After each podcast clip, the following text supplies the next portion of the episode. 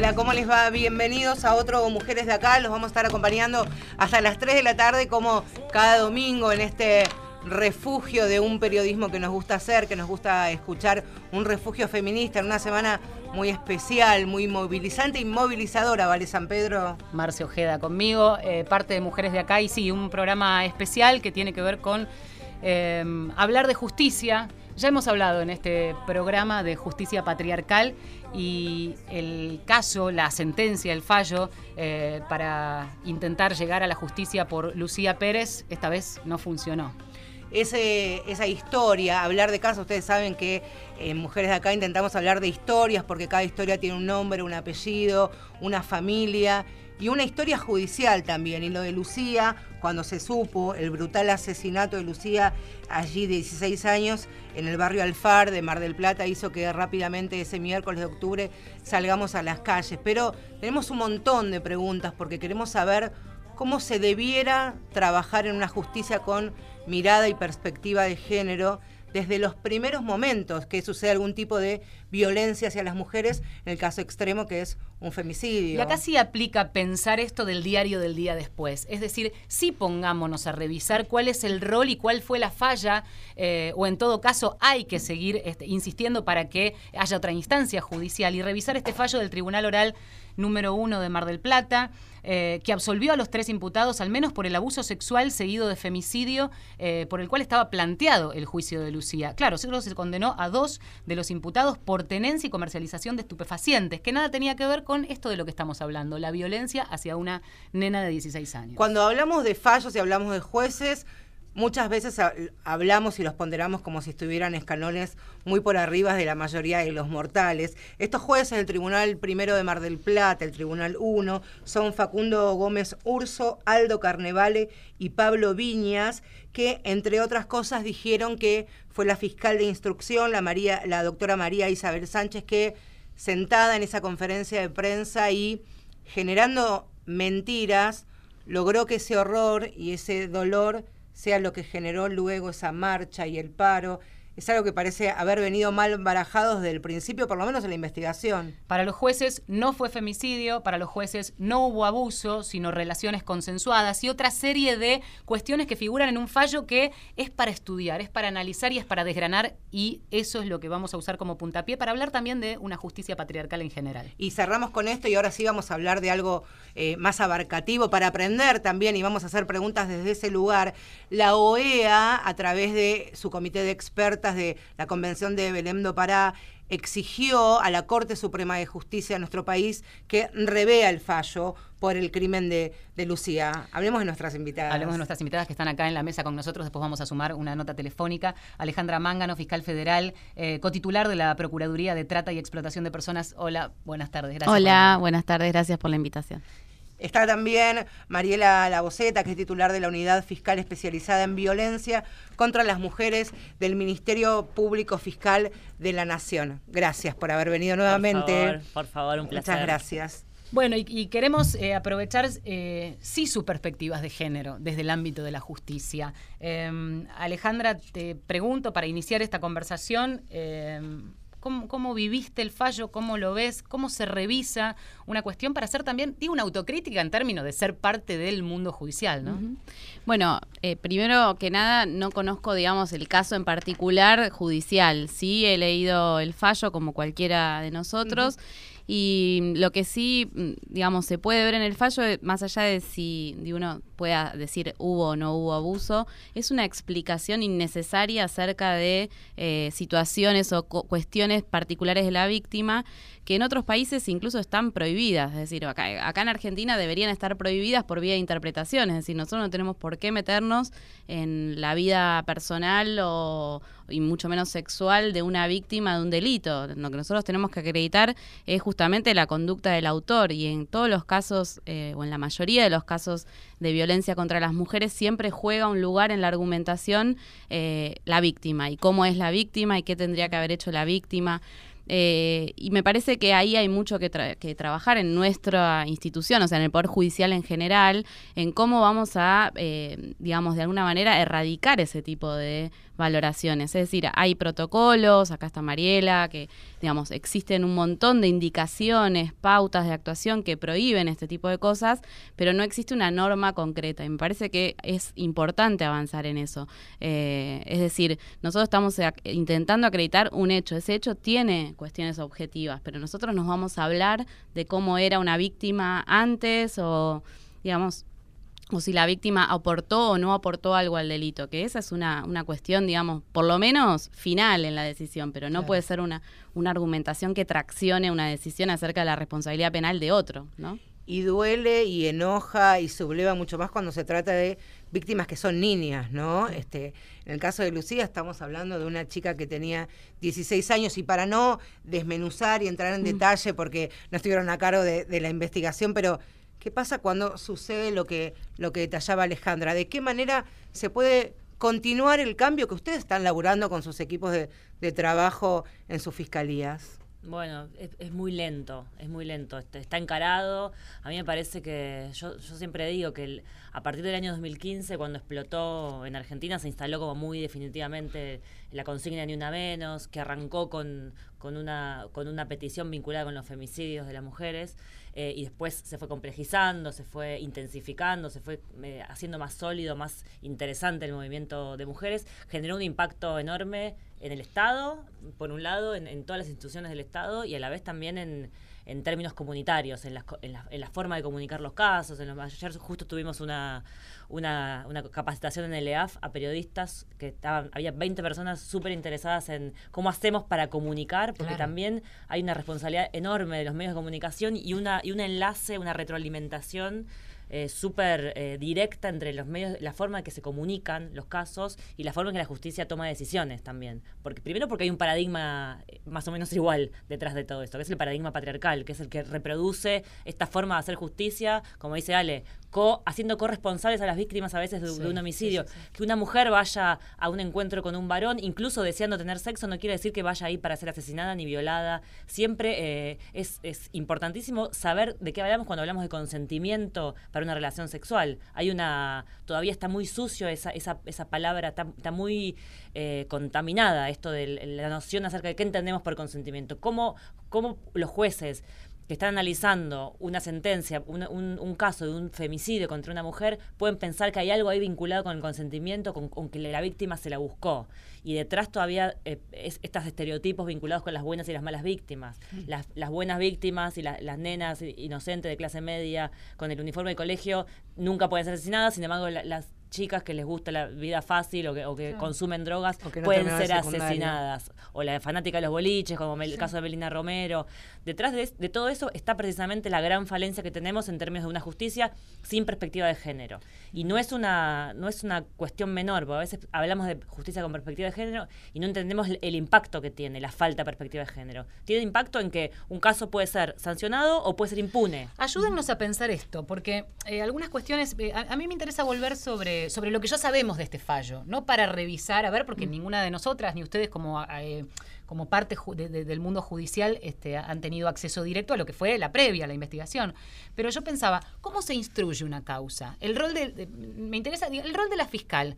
Em, ¿Qué tan importante es que en esas, esos primeros días haya habido una declaración tan contundente que después, por lo menos en apariencia, no se pudo probar en el fallo, en donde en ningún momento, y estamos hablando de esto de la, idea del empalamiento y la construcción de la acusación? Porque si, si la acusación directa, hasta donde tengo entendido, y corríjanme y explica explíquennos y explíquenle a, la gente que nos está escuchando cómo se construye la acusación y que después lo que tenés que probar es eso. Y si la planteaste mal, se cae todo, ¿es así? Sí, en realidad eh, el proceso penal es un proceso de conocimiento. Para hacerlo fácil es como empezar a leer un libro y terminarlo, digamos, es eh, tiene todo el tiempo una, una, situación evolutiva. Entonces, la comunicación, es decir, cómo los, los que están a cargo, los que estamos a cargo de investigaciones penales, podemos comunicar eso, tiene que ser muy cuidada. Y de hecho en la facultad nosotros no nos enseñan a comunicar.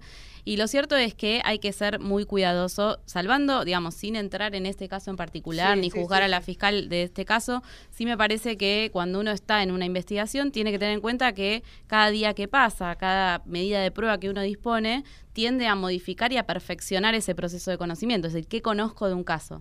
Eh, entonces, puede pasar que lo que empieza eh, como una hipótesis en el proceso de verificación, es decir, cuando yo voy haciendo las medidas de pruebas, no se dé. Eso puede suceder. Eh, por eso la comunicación es muy importante cuidarla y poder eh, desde el principio decir, bueno, estoy con una hipótesis de trabajo que puede ir en esta dirección, en la dirección del abuso sexual. Nos ha pasado en un caso hace poco que hablamos con vos. Eh, es decir, esto puede ser una hipótesis de trabajo, pero no lo tengo todavía acreditado. Entonces voy a, voy a hacer estas medidas para ver si esto sucede. Y después poder ir, digamos, aprovechando y actualizando esa información. De lo contrario, conviene no hablar, digamos, porque la Estamos verdad. hablando de hablar eh, mediáticamente Me o parece del planteo que- ante los jueces, porque teníamos entendido, por lo que hablábamos, que los jueces vienen a querer probar una acusación formalizada en la causa y que si no logran probar eso estrictamente como está planteado, se cae. Esto es Sí, técnicamente eh, lo que hay es cuando uno hace una acusación, es decir, cuando ya llegaste al momento final de la investigación, ya investigaste todo, tenés que formalizar una acusación. No es tan técnicamente así que si se modifica algo no puede haber condena, digamos. Puede haber condena por ahí, se puede cambiar una calificación, durante el juicio se puede advertir que algo viene mal con la calificación elegida y se puede pedir eh, una calificación alternativa y eso, bueno, obviamente está sometido a que la defensa también eh, esté de acuerdo con eso o a no empeorar la situación de los imputados, sino... O sea, un cambio de calificación que mejore la situación. Hay, hay reglas del juego, digamos. Eh, pero no es tan estricto de que si algo se modifica de la acusación, eh, caiga todo. Sí, es muy importante cómo esté descrito el hecho, más allá de las calificaciones. Entonces, hay situaciones que cuando uno las describe, hechos, algunos aspectos se pueden probar y otros no, pero digamos, no, no es tan así como que, que se modifica algo y se cae todo. Hablaba recién Marila de lo que de lo que significa en los últimos años, aunque los movimientos de mujeres tienen una vasta trayectoria en nuestro país, esta embestida que estamos haciendo las mujeres de interpelar a los gobiernos, a los sistemas políticos, a los legisladores cuando como ocurrió este este año que estamos despidiendo y me parece y esto lo transformo en pregunta si es si la justicia tomó el guante de estos reclamos que están que subyacen o subyacían en las calles y que ya son bandera, ahora sí contra el sistema judicial, porque por un lado exigimos, y era fue uno de los cinco puntos del Ni Una Menos de 2015, una justicia con mirada, con perspectiva de género, como decías vos. ¿Por qué no se toma el guante? No importa, no interesa, está tan este, entrelazado con el machismo que va a ser imposible. Yo, en, en un punto, yo creo- tengo una mirada optimista sobre un montón de, sobre los avances. Si miramos hace 10 años atrás lo que era, era la- el sistema de justicia, vemos co- cosas muchísimo peores. Ahora hay una situación, primero, de, de ex- de escrutinio público que ha transformado bastante la actuación de los jueces. Por supuesto que tenemos cosas como estos que implican retrocesos enormes y seguimos teniendo actuación judicial en la forma en que las mujeres son tratadas en el sistema de justicia cuando van a hacer denuncias, eh, cuando, cuando van a hacer denuncias incluso las comisarías. Falta muchísimo, estamos lejísimos de un, de un- de un buen estado de cosas, pero sí ha- han ocurrido bastantes avances. En casi todas las provincias hay unidades especializadas. Eh, tenemos ahora un protocolo de investigación de femicidio que, que sacamos hace poquito, que es el que refería Ale hace, un- hace un rato, que es una adaptación del modelo de protocolo latinoamericano, que es el, Argentina es el primer país que lo hizo. ¿Cómo, cómo funcionan esos protocolos? ¿Son a partir de ahora y de la existencia de un protocolo? ¿Deben seguirlo? ¿Eligen seguirlo? Mira, es un, es un instrumento que emitió el Ministerio Público Fiscal de Nación. Ustedes saben que en Argentina es un país federal, entonces cada provincia tiene su propio sistema de justicia y sus propios órganos y su propio Ministerio Público. Entonces, no es obligatorio para el, el uso de todo el país. Sí, el, el Procurador Nacional lo, lo aprobó por resolución, así que esto está Insta, digamos, a... a, a utilizarlo en todos los casos de investigación de en Cava. Pero nosotros estamos haciendo también un trabajo de socializar ese instrumento en todas las provincias. La idea es llegar a todas las provincias porque ya está hecho para Argentina e incluso compartir la experiencia argentina hacia otros países. Y ese instrumento, yendo a lo que vos le preguntabas a Ale recién, ¿vale? Eh, sí da una, una serie de pautas de, de investigación de cómo abordar un caso de femicidio desde el momento mismo de la escena del crimen. Cuando uno llega tarde con el enfoque de género, con la hipótesis de femicidio, todo lo que ocurre en los primeros momentos de la investigación, que es el abordaje de la escena del crimen, la realización de la autopsia, la coordinación entre, entre los médicos forenses, el fiscal, digamos, cómo, cómo traza su, su caso. Porque, como decía Ale, uno puede tener como fiscal, cuando llega a una investigación, un escenario múltiple. Uno puede pensar que ahí hay un femicidio, puede pensar que ahí hay un, robo, un intento de robo, un montón de cuestiones, y no quiere decir, instalar la hipótesis de femicidio desde el principio no quiere decir que uno descarte otros casos, otros, otras hipótesis, pero esta tiene que estar. Tiene que estar porque cuando, cuando no está desde el principio, todos esos rastros, que son los más ricos de, la investigación, de esos primeros momentos, no se capturan en ese, en ese instante, se pierden para siempre. Lo que dice el cuerpo en la autopsia, si hay fluidos genitales, de, salivales, eh, si la primera vez que la fuerza de seguridad o el equipo de criminalística llega a una escena del crimen y ve estado de ánimo de las personas que están en el lugar, incluso el agresor puede estar ahí y no, darse cuenta, ah, puede haber elementos rotos que si no se enfoca esa escena con mirada de género, hay cosas que que se quedan afuera. Por eso el protocolo, la regla número uno del protocolo es, desde el momento cero de la investigación hay que instalar la hipótesis de femicidio. Eso te puede después derivar en una mala investigación y, y que llegues a la instancia de la acusación con un mal caso o un caso mal probado, rengo, digamos. Em, a propósito de la interpelación pública, eh, bueno, vos estuviste, Marce, directamente con, Marta, con la mamá de Lucía esta semana, en, la movilización y demás, em, y recogiste su testimonio. Claro, porque vino aquí a, la ciudad de Buenos Aires durante esta semana un nuevo paro internacional de mujeres con lo simbólico que significa un paro en, en la Argentina. Movilizó una enorme cantidad de gente desde tribunales hasta el obelisco y se finalizó la, movilización en Plaza de Mayo. Eh, Marta Montero de Pérez es la mamá de Lucía y precisamente hablaba de lo que significa el fallo, la justicia patriarcal y también de la manera ella que está aprendiendo a hablar de justicia patriarcal y machista. Ella es Marta Montero, la mamá de Lucía. Tengo la fe intacta que tuve siempre, tengo la esperanza intacta. Este, no quiere decir que esto con esto se terminó. No, no quiere decir, tenemos otras instancias, esta instancia será una, y si no es esta instancia será la próxima, pero vamos a tener justicia. Lucía nos va a ver desde el cielo y va a decir, se hizo justicia por mí. Pienso que se tienen que ayornar, que esto tiene que terminar, no puede ser, o sea, vivimos en otro siglo, están dando una condena como si fuese este, de 50 años. Y estamos en el 2018, a ver, ¿qué les pasa? O sea, hoy las cosas cambiaron todas, todo, la mirada de todo cambió hoy. Entonces, ayórnense un poco, lean un poco, siéntense a leer y no se queden con ese código ni los fundamentos este, leyeron, fue solamente el fallo, que fueron, creo que tres carillas fue mucho, fue una falta de respeto tan grande, e incluso eso también lo voy a decir, de ese tribunal hacia la familia, la, gente, la familia de los acusados, era un desprecio y constantemente un, hostigamiento para que nosotros hiciéramos algo, hiciéramos, reaccionáramos de alguna manera, fue espantoso. Verlos a los jueces reírse entre, entre ellos, hablar entre ellos y reírse. No sé de qué se reía, porque estaban juzgando la muerte de una chica de 16 años. Una chica de 16 años, Lucía, allí del barrio Peralta Ramos de, Mar del Plata. Y hablaba recién Mariela, y muchas veces en este programa hablamos de lo que significa la buena y la mala víctima, cómo también a veces de los medios de comunicación aportamos, entre comillas, a formar esta buena víctima, niña o adolescente de clase media, barrio acomodado, colegio privado, y las otras, ¿no? Las de los barrios más alejados. Bueno, y esa mirada despectiva, humillante, machista, había, hay todavía sobre Lucía. Y es precisamente su mamá la que habla de la, de la mala víctima, su propia hija. ¿Vos qué tenés que tener a los 16 años que tenés? No haber tenido relaciones, o sea, si tenés relaciones sos mala, si haces esto sos mala, si fumás sos mala, o sea, ¿y yo te juzgo por eso? Pero no estamos un poco equivocados, no estamos haciendo un juicio de valor a una persona. ¿Dónde se ha visto eso? Yo no creo que eso, e, ese precedente se marque en la justicia.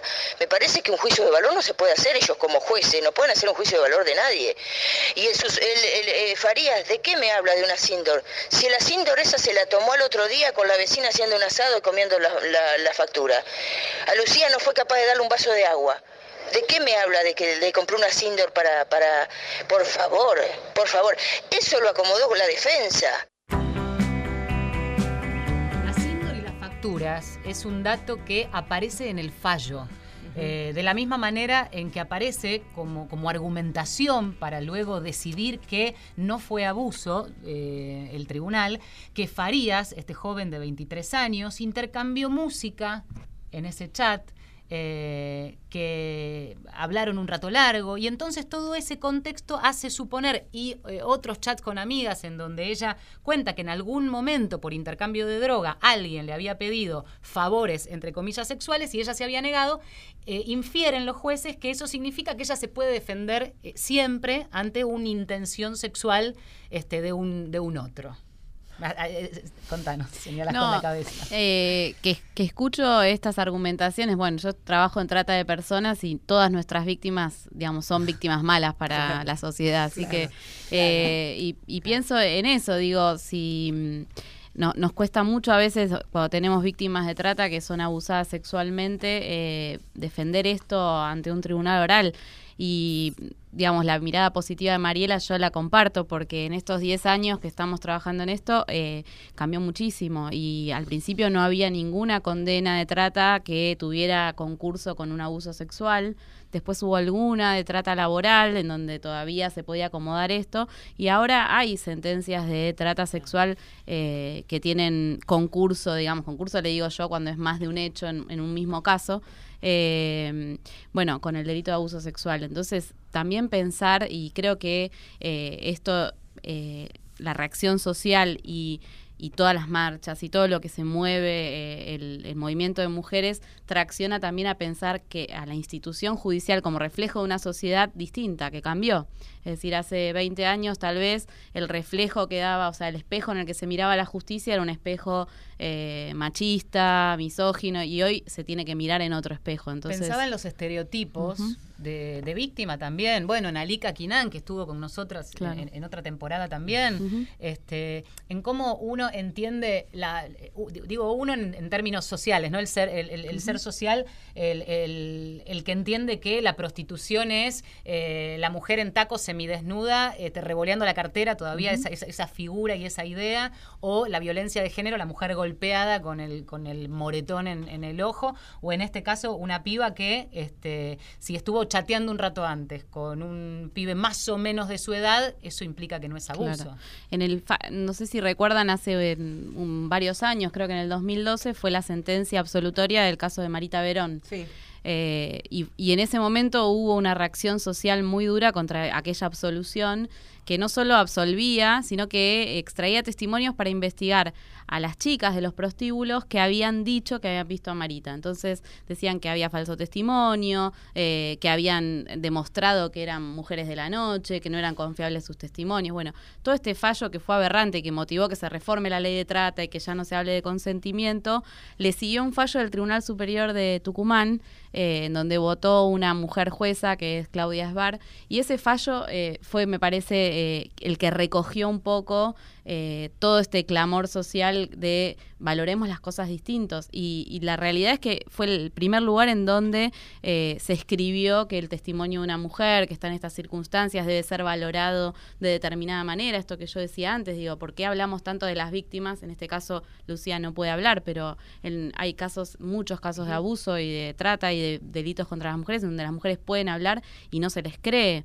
Entonces, eh, esto de aprendamos a, valorar la prueba, a pensar distinto, a, no estar juzgando a la víctima, sino juzgando al victimario, porque lo peor también de este fallo es que nadie está hablando de, las personas que, eh, que, estaban imputadas por ese caso. Digo, tendríamos que seguir hablando más de ellos que de, que de Lucía. Pero bueno, creo que, es un, Pensaba también lo que significan los delitos contra las mujeres, la, la, tipificación penal de los delitos y también les pregunto, o lo respondemos en un ratito, también de qué manera se tiene que abordar una sobreviviente de un delito como es la trata con fines de, explotación sexual, eh, fines para, para, la explotación laboral o el tráfico de personas. No es lo mismo una mujer que fue violentada sexualmente y parece como que, o por lo menos todo es lo mismo en algunos tribunales y en otros no, laburan de una manera tan maravillosa y tan... Eh, disciplinadora para todos los demás, ¿no? ¿Cómo, ¿Cómo, la ves vos esa? No, esto eh, pensaba cuando, cuando hablabas en, en esta eh, corriente o, este proceso que hemos tenido también desde internamente hacia el feminismo, pero también en el propio sistema de justicia y nosotros en, la UFEM en, particular, en la forma de abordar el trabajo, incluso en la forma en que se constituyó la UFEM y que determinamos, digamos, el universo de actuación, precisamente lo que hicimos fue lo contrario de lo que se hacen en muchas unidades especializadas en las provincias que en general tienen intervención en delitos sexuales o delitos de violencia doméstica. Nosotros decidimos tener una competencia amplia precisamente por eso, porque entendemos que la violencia contra la mujer tiene múltiples, múltiples manifestaciones. Son los femicidios, son los abusos sexuales, pero también son las mujeres que están, por ejemplo, imputadas en delito y que, y que son están eh, bordeando, digamos, la, el rol de víctima pero están imputadas en los delitos, como pasó en el caso de, hace poquito, el caso de, Claudia, que, levantó Infobae, no sé si se acuerdan, esta, esta mujer que, vendía droga. Sí, claro, que finalmente falleció su nene para hacerse quimioterapia, que ella... Mula. El, caso de las mulas, el caso todo lo que ocurrió, digamos, en los crímenes de la dictadura, que durante todo el proceso de juzgamiento eh, que tuvo muchísimos años y fue ejemplar en Argentina, recién en el año 2010, muchísimos años después. En Mar del Plata también fue ejemplificado. Fue la primera sentencia por delitos sexuales, pese a que las víctimas contaban en sus relatos que habían sido abusadas, pero nunca se imputaba los abusos sexuales. Y esto pasa en Argentina y pasó en todos los países que tuvieron conflicto armado. No se juzgaron nunca los crímenes sexuales, porque están invisibilizados y no se cuenta como, como violencia contra las Es interesante hacer la, la, mirada en perspectiva, ¿no? Para atrás, para entender que sí hay, hay un camino que se está abriendo, pero ¿cuánto falta? Estamos promediando el programa, vamos a, despedir a Alejandra porque...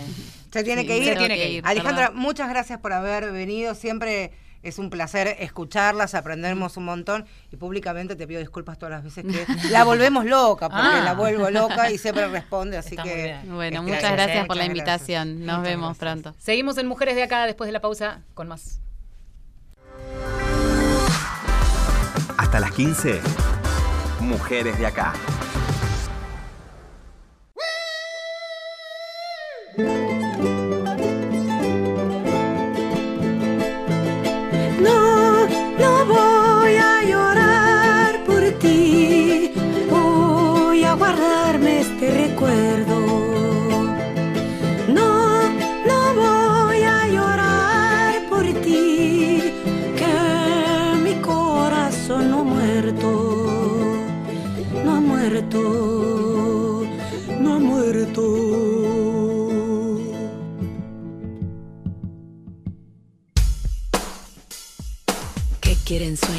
Nuestra tierra o vislumbres de cada guerra, donde los dientes de un zapoteca liberan sueños de mezcal?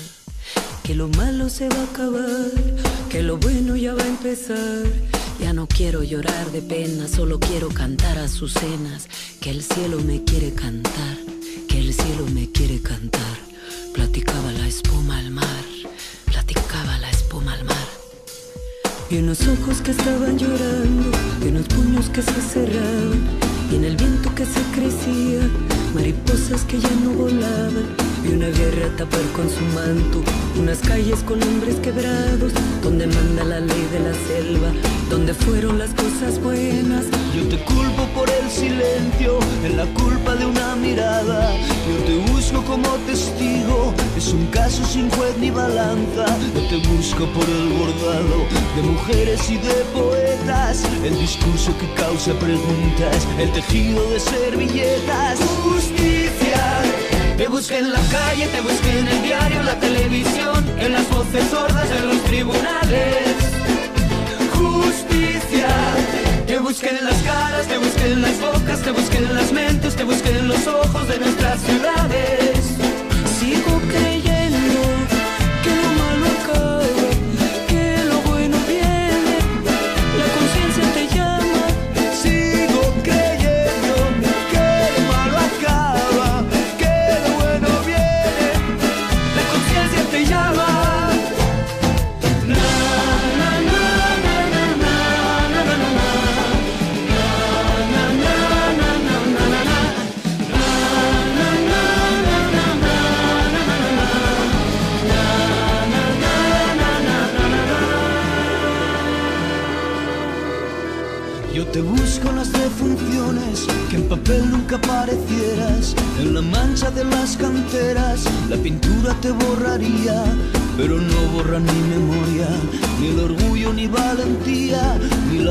las cacerolas, ni la radio de mis vecinas. Como a ciegas vamos tentando, que en el odio no hay los que pase Se hace fuerte ese monumento, la serpiente de dos cabezas. No te veo en los altos mandos, no te encuentro en las oficinas, ni en el hombre del uniforme, ni en el reclu de las orillas. Justicia. Te busqué en la calle, te busqué en el diario, en la televisión, en las voces sordas de los tribunales. Te busqué en las caras, te busqué en las bocas, te busqué en las mentes, te busqué en los ojos de nuestras ciudades.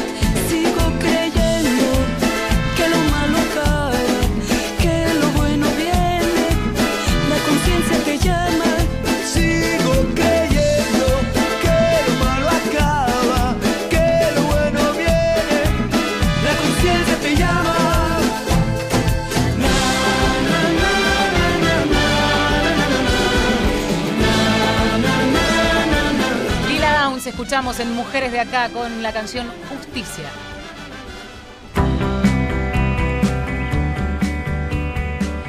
Seguimos hasta las 3 de la tarde en Mujeres de Acá en este domingo en el que estamos hablando justamente de eso, de justicia, de la justicia que muchas veces falla porque la mirada que tiene está todavía eh, teñida eh, o empañada por eh, el patriarcado, ¿no? y de qué manera nosotros podemos poner la lupa sobre la justicia, sobre estos primeros pasos, estos primeros momentos que se llama la instrucción de una investigación y cómo también se van abordando estas problemáticas desde la sociedad civil, desde los observatorios y por supuesto ya hablamos con, con dos fiscales desde la justicia, este camino que se va abriendo y decían de, de la última década. Por eso también es importante que volvamos al inicio de este programa, de lo que nos movilizó a marchar la, esta semana que, que estamos despidiendo por lo que ha sido el, el brutal crimen de Lucía Pérez.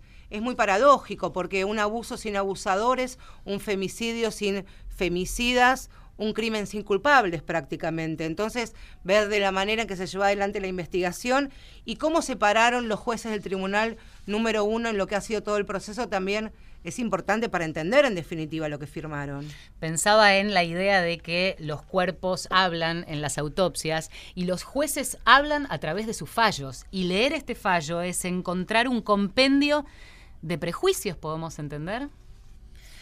Sí, no quiero decir demasiado sobre, sobre el fallo ni sobre el caso en particular, repito, porque como no, no, no estuve involucrada ni conozco el caso, pero sí hay, hay una serie de, de cuestiones. Esto que decía Ale al principio es exactamente lo que pienso yo. Que sin conocer el caso, sin conocer el expediente ni conocer las pruebas, la, la fundamentación es una, una fundamentación que se, que se choca por completo con todos los, todas las exigencias internacionales en términos de derechos humanos de las mujeres y con todo el proceso que estamos haciendo para revertir precisamente esta justicia patriarcal que tenemos y que estamos trabajando a diario para revertirlo. Yo a veces pienso, como- a diario pienso en qué tenemos que hacer en, en la justicia para que esto transforme. ¿Cuándo se va a aca- a acabar con esto? Una de las primeras cuestiones que, que- que- que están en juego es que ninguna facultad de derecho de, to- de todo el país tiene eh, en su currícula enseñanzas vinculadas con género. Yo atravesé toda mi carrera, seis años, nunca nos- me nombraron la palabra género ni mujer, ni supimos nada vinculado con esto. No hay formación ni de acá ni adentro del sistema de justicia después para ascender en la carrera, ni es una exigencia para, para y los estas jueces. capacitaciones de las cuales ahora tanto se habla, ¿en qué medida están disponibles y son o no obligatorias? No son obligatorias, no son obligatorias en ningún caso. Eh, hay algunas, que- se va, la Corte hizo un trabajo muy, muy arduo en eso, a, a través de la Oficina de la Mujer, eh, ofreciendo capacitaciones. En algunos casos hubo pruebas piloto de hacerlas obligatorias, pero falta muchísimo. Yo creo que más que, a veces pienso y me voy, me voy- me paso de, optimista y pienso que más allá de, de transformar la justicia en términos de incluir la perspectiva de género, tenemos que pensar en una justicia absolutamente distinta, una justicia feminista. Transformar la propia estructura del sistema de justicia, no solamente la forma de organización, la forma de organización de las salas de tribunales no está preparada para absorber la cantidad de casos que tenemos. Nosotros más o menos el cálculo que tenemos, eh, hecho muy, muy a promedio, es que el 40% del volumen total de los casos de todos los sistemas de justicia provinciales y del nacional de Cava es del 40% para los casos de violencia contra las mujeres. Imagínense el, el porcentaje amplio que, que- que implica para el trabajo del sistema de justicia. 40% de las causas judiciales que tramitan en la provincia de Buenos Aires, por poner un distrito, se corresponden con violencia de género. Exactamente. Y, y todavía, hecho, hecho muy a grosso modo, ¿no? Todavía no tenemos las estadísticas, pero la- lo que nos llevamos de lo que dicen la mayor parte de los fiscales o operadores de justicia de, los, de las provincias es eh, acá y en el resto de los países. Y todavía no, hicimos el correlato de que, de que los, de lo los organismos de justicia respondan de la, misma, de la misma manera, o sea, que haya unidades especializadas que puedan absorber la cantidad de esos casos. En general, las unidades especializadas tienen 3, 4, 5 personas para atender 2.000, 3.000 casos. ¿Cómo, ¿Cómo vamos a responder eficientemente? O sea, que el problema está incluso en la forma de, de organizar la estructura y la, la atribución de recursos para responder a estos hechos. Pensaba también en lo que en, en los dispositivos que puede llegar a tener una mujer que va a denunciar a un varón violento, sea su pareja, su expareja o algún algún hombre con el que pueda haber tenido algún tipo de relación más allá de lo sentimental de los dispositivos, el famoso papelito, ¿no? Digo, la exclusión del hogar, la perimetral, la imposibilidad de que el violento se acerque, después lo que ha sido el pedido de las pulseras o las tobilleras electrónicas. Y la semana pasada, miento, hace 10 días cubrimos la historia de una mujer que murió como Belén en Pilar hace tres años atrás, murió con un papel dentro de una carpeta, porque el tipo igual fue y la mató. En eso, en lo que son las medidas que ya dependen, digamos, de, de- de un tribunal. ¿Qué falla? El, el- el plazo. Por ejemplo, en Estados Unidos yo he conocido tribunales que dan hasta 10 años de perimetral.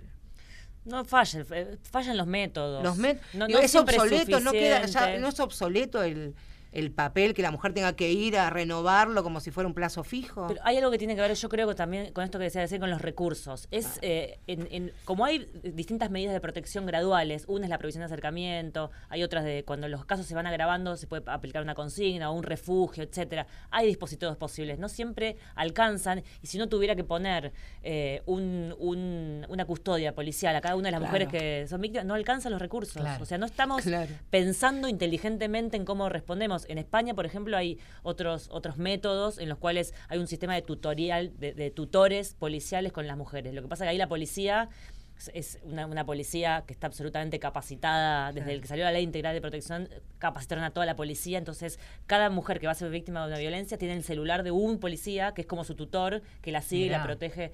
Tiene, hay como, hay que pensar, ¿no? Pero, pero sí, la justicia no, no, no está pudiendo responder, incluso los casos de femicidio. Sabemos que por las estadísticas de homicidios en todo el mundo, los homicidios dolosos en los últimos años van bajando año a año en todo el mundo. Los femicidios no, los femicidios se mantienen. O sea que los estados están siendo capaces de revertir la violencia, de, rever- de revertir, de responder de una manera, pero, pero los femicidios no. O sea, la ¿Qué violencia estamos- social en términos generales sí, pero la violencia machista no. Exactamente. Y esto tiene es eh, inversamente pro- eh, proporcional al avance y a las exigencias de los movimientos de mujeres, no en todas partes del mundo, pero sí en muchos países que están cercanos a la Argentina. Esto, la pregunta que, me nace decir es una respuesta de los violentos a esta avanzada imparable por parte de, de las mujeres y principalmente las pibas que nos, que nos van a, preceder. Mira, yo creo que el patriarcado es como, es como cualquier sistema eh, biológico que cuando le, entra un elemento extraño que lo quiere desarmar, se defiende y le lanza anticuerpos. Hay una, hay una cosa que está ocurriendo, que nosotros además lo vemos en los casos que nos entran en las denuncias, de una especie de... de, de recrudecimiento de la violencia frente a las reivindicaciones de las mujeres. Claro. Amenazas a periodistas, amenazas a legisladoras, todo el tema del aborto ha generado un montón de, bueno, lo, lo vimos en las redes sociales, Sí, sí, de, sí. de- de mucha virulencia, pena de muerte para las abortistas. Todas estas cosas, digamos, empezaron a emerger como una cosa reactiva.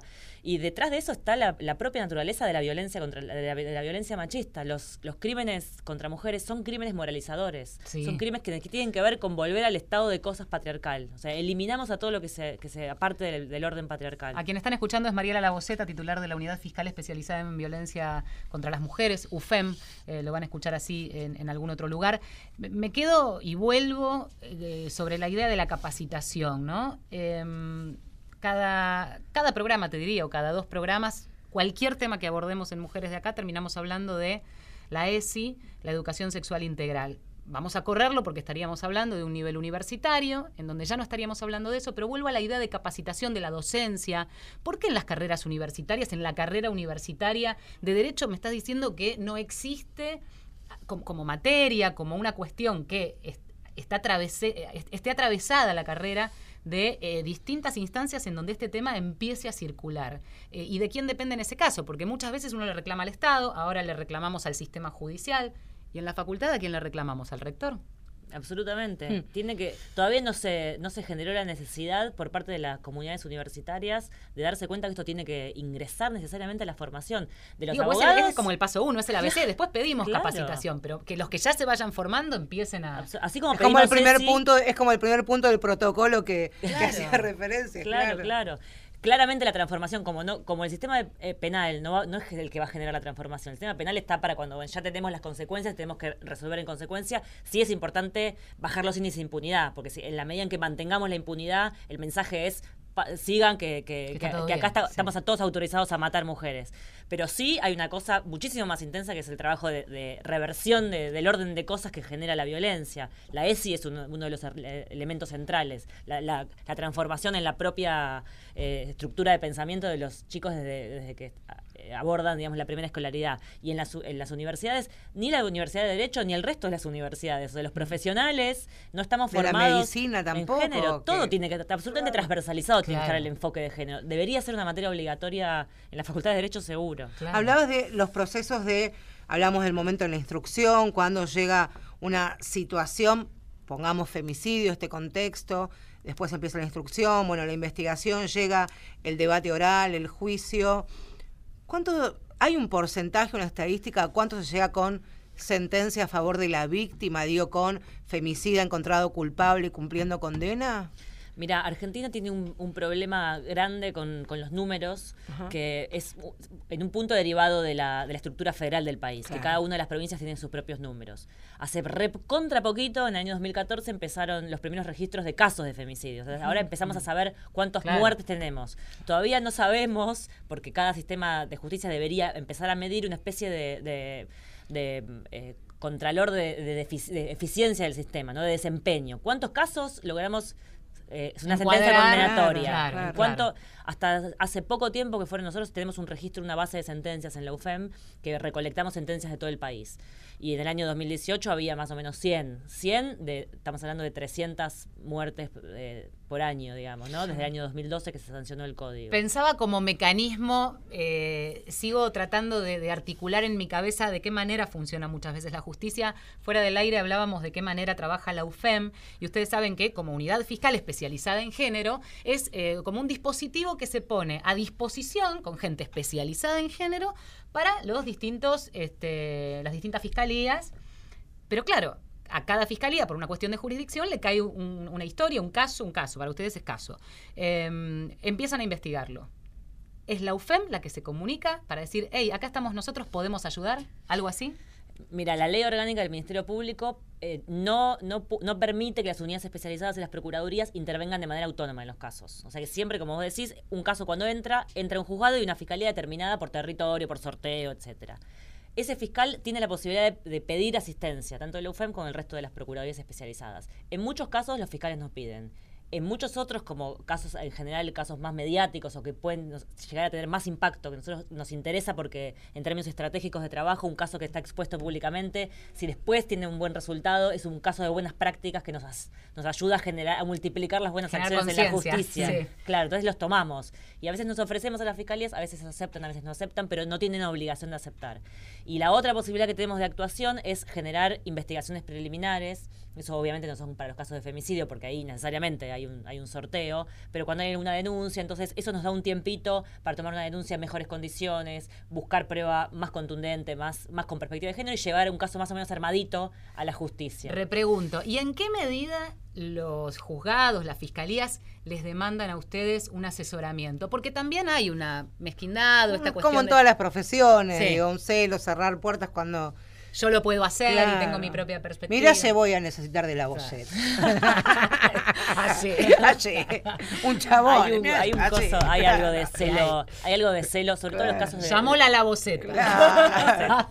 Y así, hace ruidito así en el escritorio. Al principio claro. pasaba mucho más, mucha más resistencia. Del principio cuando, eh, costó un tiempo instalar la UFEM Claro. eh, en, el sistema de justicia. Cada vez va creciendo eso y cada vez va siendo mejor, sobre todo porque nosotros tenemos una, una forma de trabajo muy respetuosa con los fiscales porque sabemos que está esta, esta cosa de ofrecemos hasta lo que quieren, digamos, y, y- y después también ven en, en muchos casos, cuando, sobre todo cuando están las organizaciones de mujeres atrás, que nosotros tenemos mucho vínculo y, trabajamos de una manera como muy directa, también ofrecemos una herramienta a los fiscales. Mira, te ofrecemos que el, el contacto, la- el diálogo, la posibilidad que a veces la justicia y las organizaciones sociales son como mundos que parece que Claro, están en paralelo, que no se pueden juntar, claro. que están hablando idiomas completamente distintos. Entonces, esa cosa de las unidades especializadas que tienen una, una forma de trabajar mucho más dinámica, más flexible, más abierta a la comunidad, ayuda a la justicia y eso lo toman a veces como una herramienta. También está bueno trabajo. esto, digo, que el- los movimientos de mujeres y los feminismos son que los acompañen y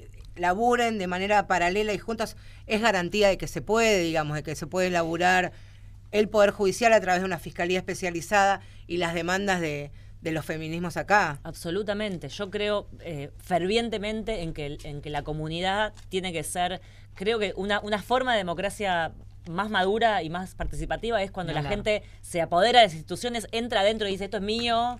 eh, ¿Sumamos voces? Pero claro que sí. Ahí está. Lo que habíamos prometido al principio del programa. Tengo un problema de audio, espero escucharla bien. Eh, Laurana Malacalza es la que se suma vía telefónica, coordinadora del Observatorio de Género de la Defensoría del Pueblo de la provincia de Buenos Aires. Bienvenida, buenas tardes, gracias por sumarte a Mujeres de Acá.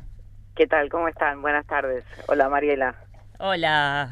Ahí está. Cuando le dijimos que iba a estar Laurana, se le, se le iluminó la cara, así que ahí está escuchando. Laurana, estamos hablando durante parte de, de este programa, por Sí. supuesto, de lo que ha sido el, el fallo por el, el brutal crimen de Lucía Pérez, y hablamos de... Y a mí me gustaría que vos nos cuentes en primera persona cómo ha sido tu experiencia de acompañamiento y de haber estado en Mar del Plata frente a este tribunal, el Tribunal Oral número uno de Mar del Plata, que firmó este vergonzoso fallo. ¿Qué te pasó a vos particularmente?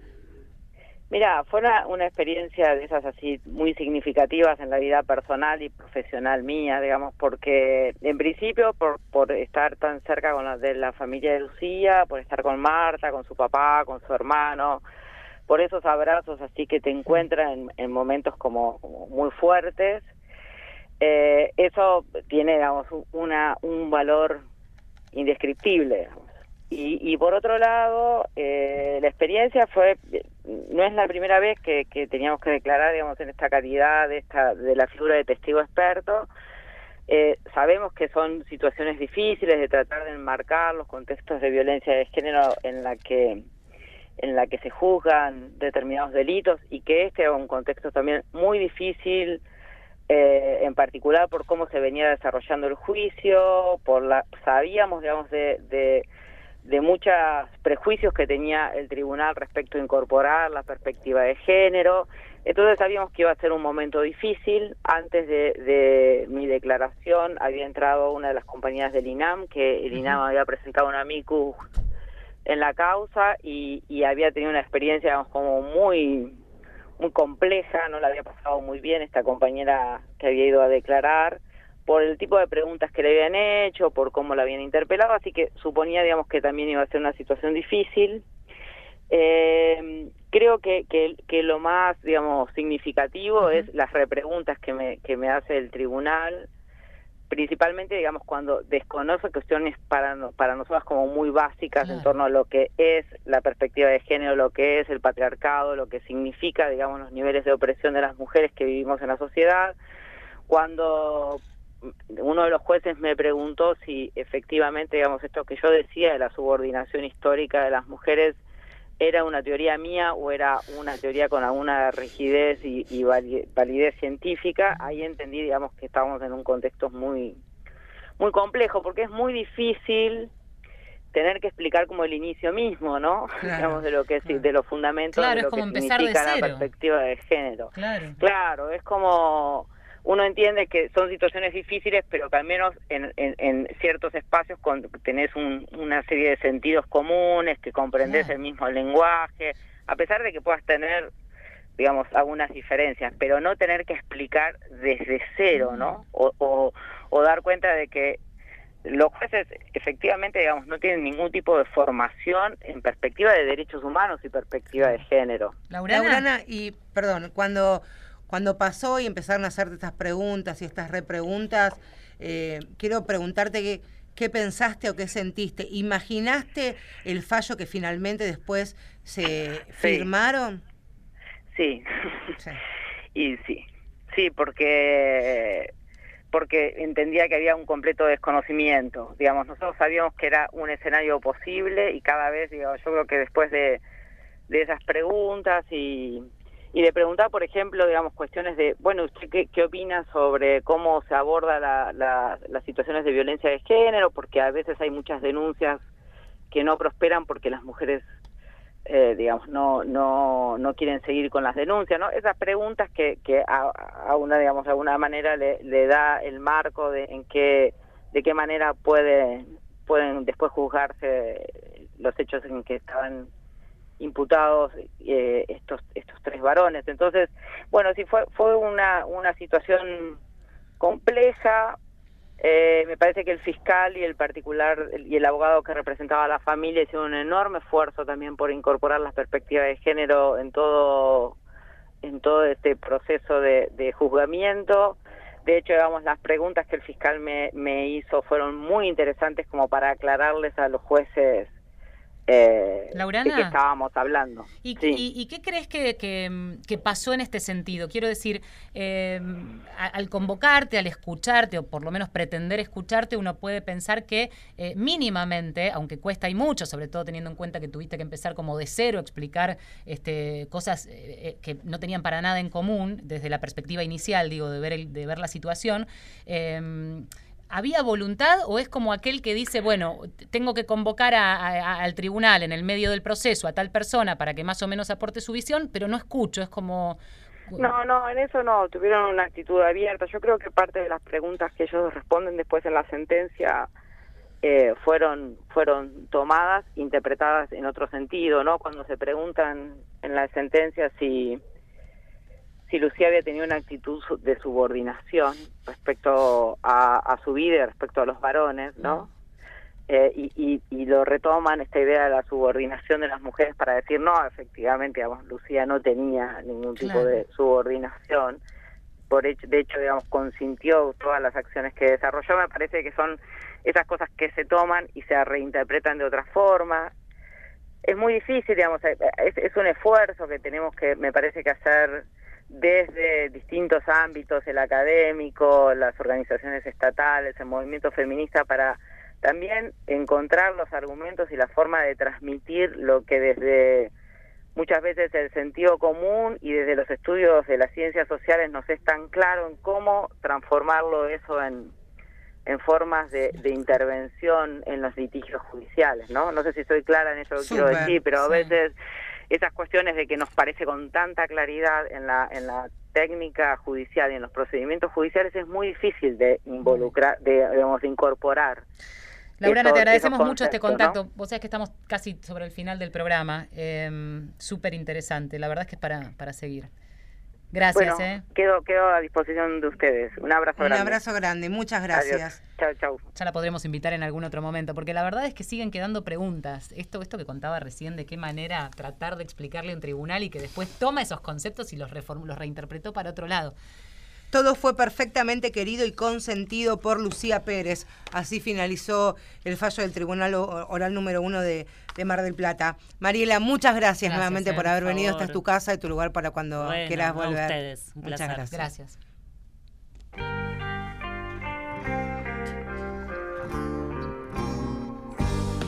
Bueno, y ya sobre el final nos despedimos. Sí, señora, nos operó técnicamente Fabián Panisi, la producción periodística a cargo de Inés Gordon, el pichiborro timoneó este, la puesta al aire de este nuestro Mujeres de la Caballería San Pedro. Ah, y Marcelo Ojeda a mi derecha. Nos vemos el domingo que viene. ¿Cómo no? Aquí en Radio Nacional cuando Héctor Larrea diga que comienza. Mujeres de acá. Voy a acabar por desarmarme entera y volverme a armar.